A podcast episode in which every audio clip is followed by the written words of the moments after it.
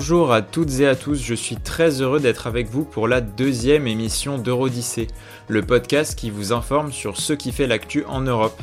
Tout d'abord, on tenait à remercier tous ceux qui ont écouté notre premier épisode. Vous avez été nombreux et on vous en remercie.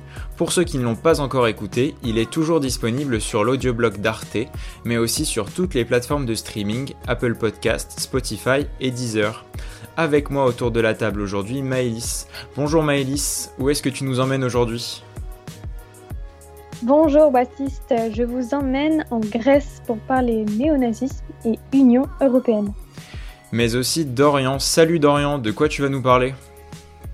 Bonjour Baptiste, direction l'Angleterre euh, pour euh, la suspension de Jeremy Corbyn, l'ancien leader du Parti travailliste britannique, accusé de complaisance dans la lutte contre l'antisémitisme.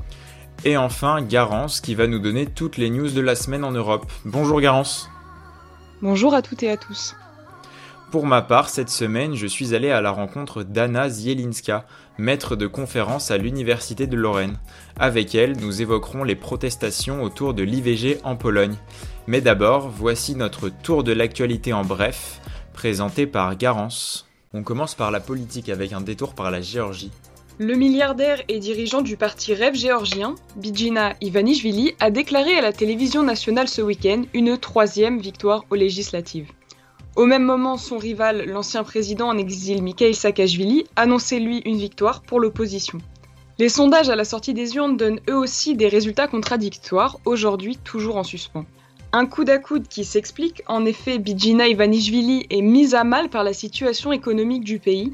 En face, derrière la figure de Mikhail Saakashvili, les partis d'opposition sont eux parvenus à faire front commun. En Moldavie aussi, des élections ce week-end? On assistait effectivement dimanche au premier tour de l'élection présidentielle moldave. Contre toute attente, l'ancienne première ministre Maya Sandu a devancé le président sortant Igor Dodon.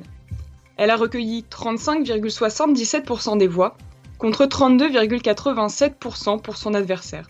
Le second tour de l'élection sera très serré, un enjeu de taille, Sandu est pro-Europe et Dodon pro-russe, à suivre donc. Et chez nos voisins viennois, de bien tristes nouvelles. En effet, la capitale autrichienne est endeuillée à la suite d'une série d'attentats terroristes.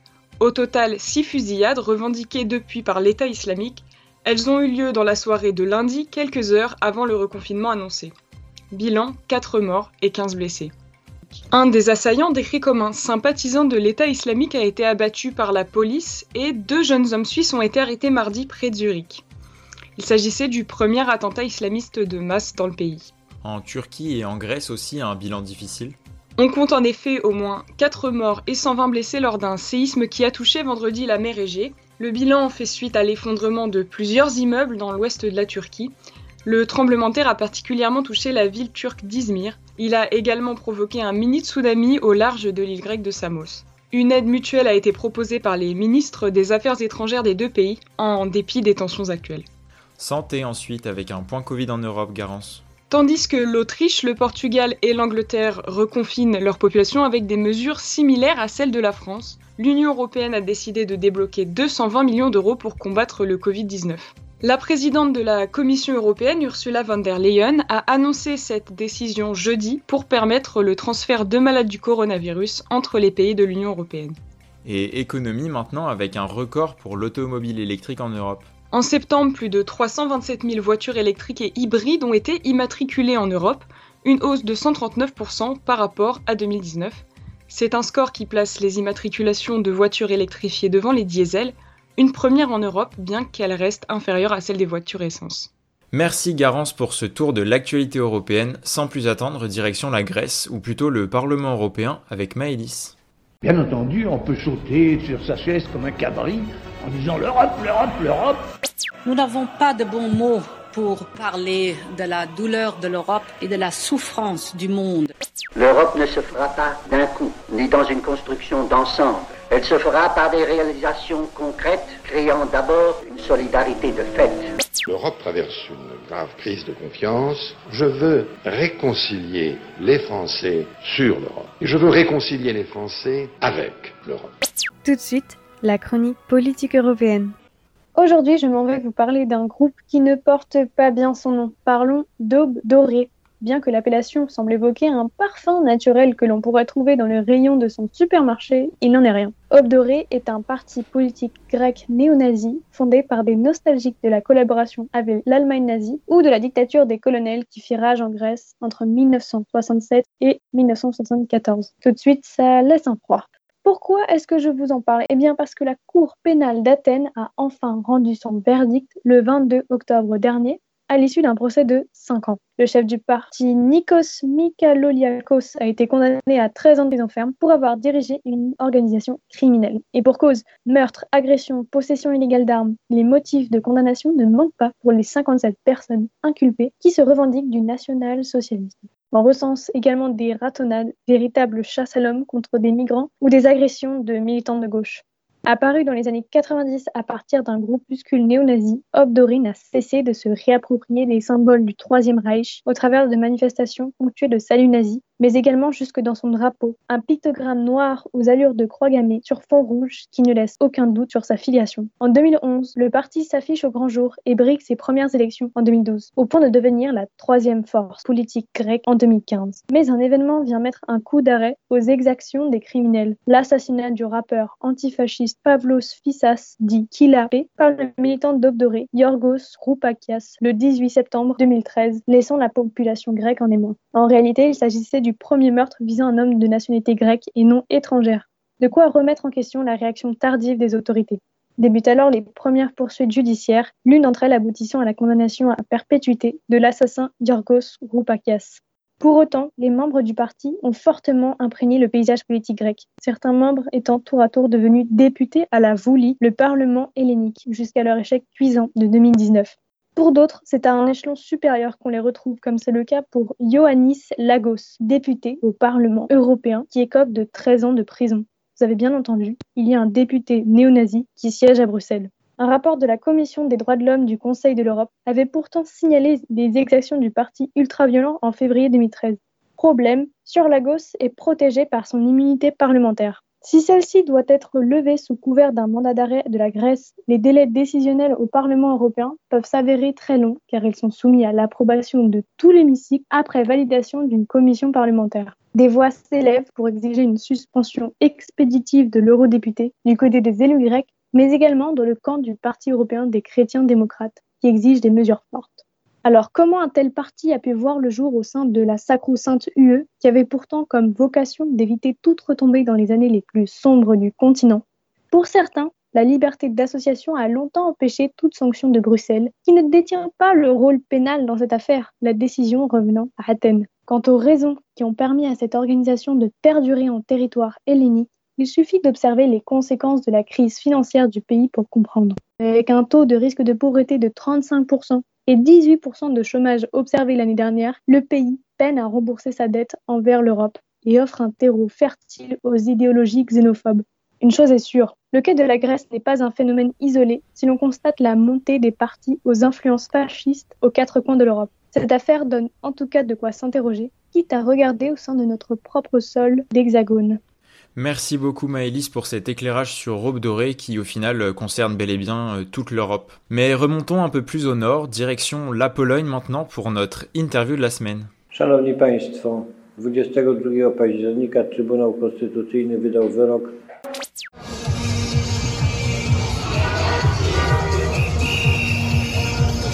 która zakazuje aborcji, ale dozwala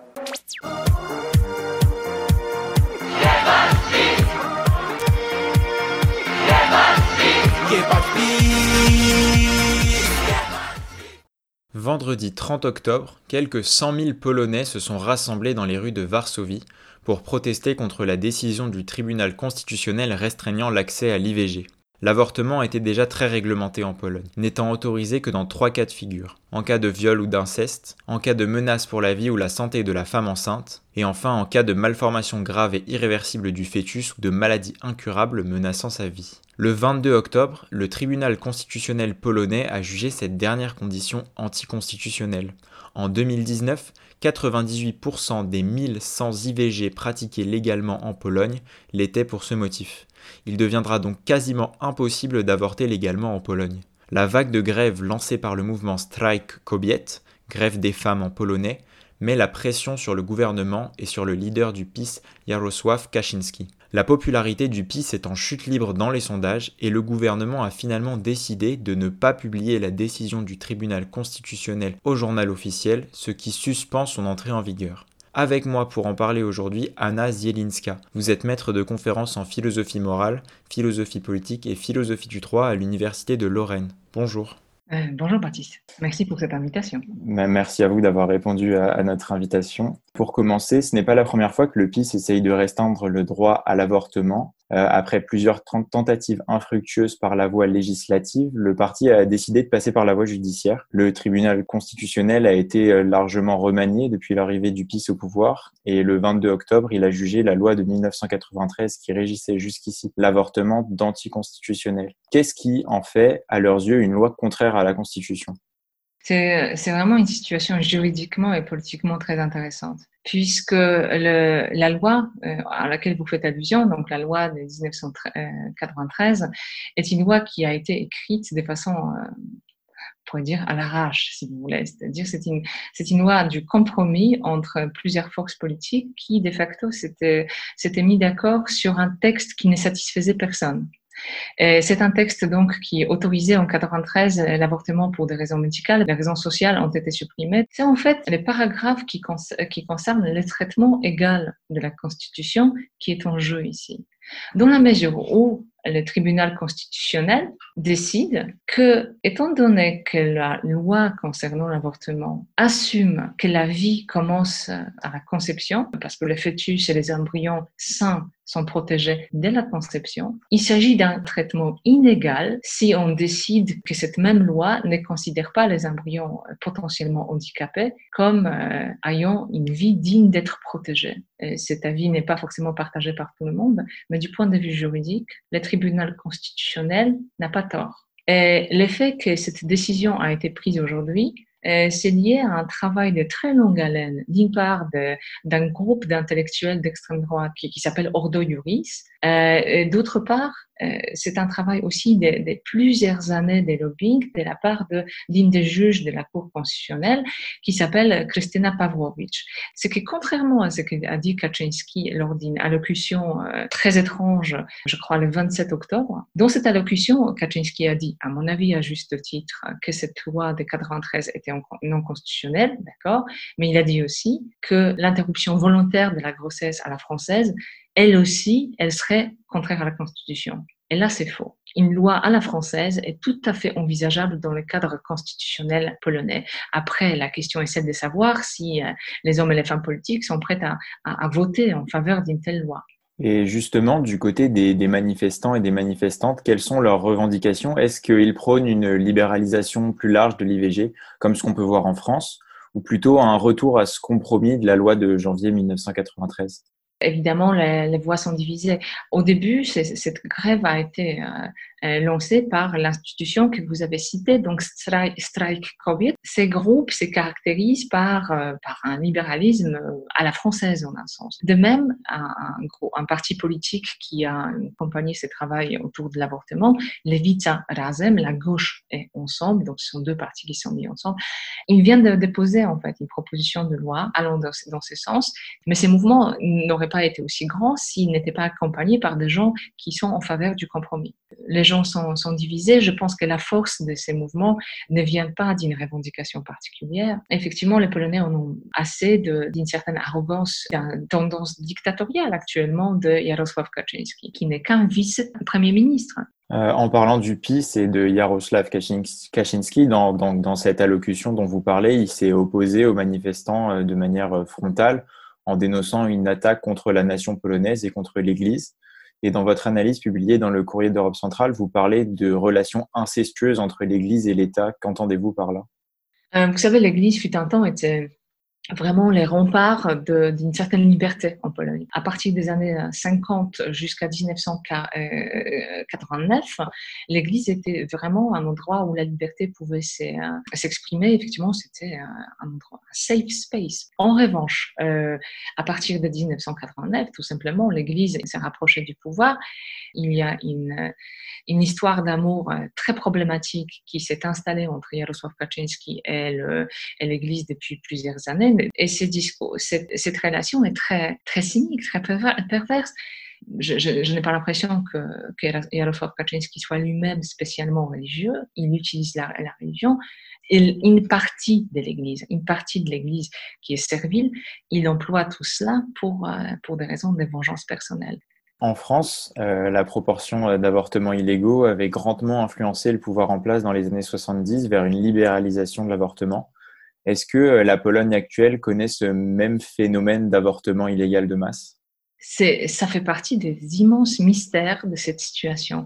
Effectivement, en Pologne, on estime euh, l'existence. Donc, vous, vous, avez évoqué le, les chiffres. Officiellement, il n'y avait que, qu 1100 avortements en, en 2019. En revanche, euh, le, marché noir, pour ainsi dire, les avortements clandestins sont estimés d'aller de 100 000 jusqu'à 200 000. La stigmatisation morale de l'avortement contribue au fait que les femmes vivent cette situation d'humiliation de l'avortement clandestin euh, de façon honteuse et de ces faits, ces, revendications étaient très très peu euh, entendues. Cette question n'a pas du tout été évoquée par quiconque parmi les personnes qui ont insisté sur euh, le bien fondé de cette, de cette restriction. Parce que ce qui compte beaucoup plus finalement aujourd'hui, nous semble-t-il, c'est effectivement la définition de la polonité abstraite, de cette identité nationale. On ne s'intéresse pas à la vie réelle des gens. Et du coup, pour finir, euh, vers quelle solution on pourrait euh, tendre en Pologne? Quelle solution viable pour la suite? Et est-ce qu'un est qu'un retour au compromis 93 est possible? Quel avenir pour euh, la question de l'avortement en Pologne et est-ce que ça peut coûter cher au, PIS euh, cet épisode? La réaction de Duda est fascinante dans la mesure où, euh, effectivement il a proposé une, loi un peu plus restrictive que celle qui, existait en, en 93, en 96 plutôt après la modification disons, l'opposition ne l'a même pas spécialement écoutée. Cette proposition de loi été considérée plutôt comme une, tentative de se sortir au niveau de, des apparences. Mais les gens à qui il s'adressait, à savoir les conservateurs, euh, ils ont dit non. Ça reste eugénique. Et en un sens, ils ont raison. Donc, ce qui, je pense, va se passer, c'est que euh, Douda va se montrer semi-rebelle et il va quand même imposer cette loi qui va être acceptée par la majorité. en revanche, ce qui va commencer, et là ça commence déjà, c'est un travail de 5-6 ans les prochaines élections auront lieu en, en 2023. Donc à la limite, merci tribunal constitutionnel d'avoir euh, fâché tout le monde parce que ça nous a permis de créer un certain abcès. Je ne pense pas que le gouvernement va démissionner. Je ne pense pas que les élections euh, anticipées vont, être appelées. Je, à voir, mais, ça me paraît très peu probable. en tout cas, le travail politique euh, ouvert et, et, honnête, il va falloir commencer à les, à les mener. Et mon espoir, c'est évidemment d'avoir deux, trois voix du côté conservateur ou au centre, au moins, qui, euh, qui soient soucieux, soucieuses, donc ces voix de, des problèmes dont nous parlons ici. Merci beaucoup pour votre participation, Anna Zielinska. Je rappelle que vous êtes maître de conférence à l'Université de Lorraine et que l'on peut retrouver vos analyses sur la Pologne dans le courrier d'Europe centrale. Maintenant, traversons la Manche et retrouvons nos voisins britanniques avec Dorian. Watson.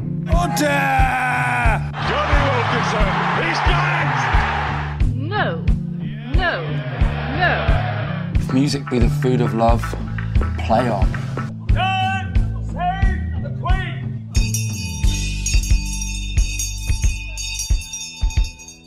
Mr. Bond. James. Un homme a fait parler de lui la semaine dernière, et Jeremy Corbyn, ancien leader du Parti travailliste, a été suspendu par le Labour. En cause, la publication d'un rapport épinglant les hésitations et complaisances du parti dans la lutte contre l'antisémitisme.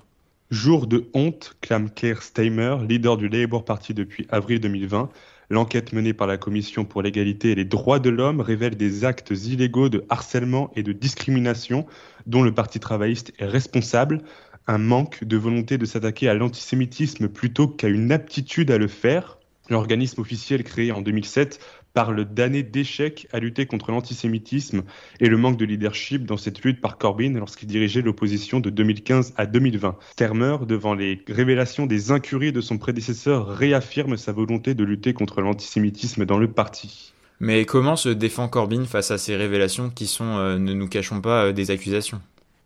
Face à sa suspension et sa possible exclusion du parti suite à l'enquête interne qui se déroule en ce moment, l'ancien chef du Labour ne nie pas la présence d'antisémitisme au sein de membres des travaillistes, mais minimise en avançant qu'il s'agit d'un problème marginal. Toutefois, depuis 2015 et sa prise du pouvoir marquée par un positionnement à gauche de la gauche, des membres, parfois des députés, ont tenu des propos antisémites. C'est notamment le cas de la députée Naz Shah, qui en 2014, donc avant d'être élue parlementaire, avait publié sur les réseaux sociaux une image suggérant qu'Israël soit relocalisé aux États-Unis pour résoudre le conflit israélo-palestinien. Ken Livingstone, maire de Londres de 2000 à 2008, avait été suspendu en avril 2016 pour avoir affirmé qu'Adolf Hitler voulait au départ envoyer les Juifs en Israël et soutenait le sionisme avant de devenir fou et de tuer 6 millions de juifs. D'autres personnalités travaillistes ont tenu des propos antisémites qui n'ont pas fait l'objet d'une condamnation ferme par Corbyn, entretenant le doute sur sa réelle volonté de les combattre et offusquant les membres juifs du Parti travailliste. D'un point de vue stratégie politique, n'est-ce pas l'occasion pour Starmer, actuel chef des travaillistes, de purger le parti de ses membres d'extrême gauche? Alors, bien qu'il s'en défende, le chef de l'opposition détient une arme politique, effectivement, avec ce rapport. Celui qui s'est engagé à gauche dans sa jeunesse en réaction aux années Thatcher est en de nombreux points opposé à Corbyn. Il est centriste et pro-européen, là où son prédécesseur était à gauche de la gauche, preuve en est le soutien du mouvement Momentum dirigé par l'extrême gauche à son égard et sa faible propension à défendre le Remain durant le Brexit. Par cette enquête, Starmer souhaite tourner la page Corbyn et renouer avec une ligne travailliste héritée de Tony Blair et Gordon Brown. Cependant, et dans un souci d'éviter une guerre civile dans sa famille politique, d'après ses propres termes, le chef de l'opposition actuelle assure être déterminé à unir son parti. Merci Dorian pour cet éclairage sur une affaire qui mine décidément les travaillistes britanniques. C'est tout pour cette semaine. Merci à Anna Zielinska pour sa participation, à Dorian pour sa chronique sur Jeremy Corbyn, à Maëlys pour son éclairage sur le parti Aube Dorée et à Garance pour son flash info et son aide précieuse dans la préparation de l'interview et de l'émission. Nous, on se retrouve dans deux semaines pour le troisième épisode. D'ici là, n'hésitez pas à partager ce podcast sur vos réseaux sociaux si ça vous a plu. Vous pouvez nous retrouver sur Twitter, Eurodyssée, et bientôt sur Instagram. A bientôt tout le monde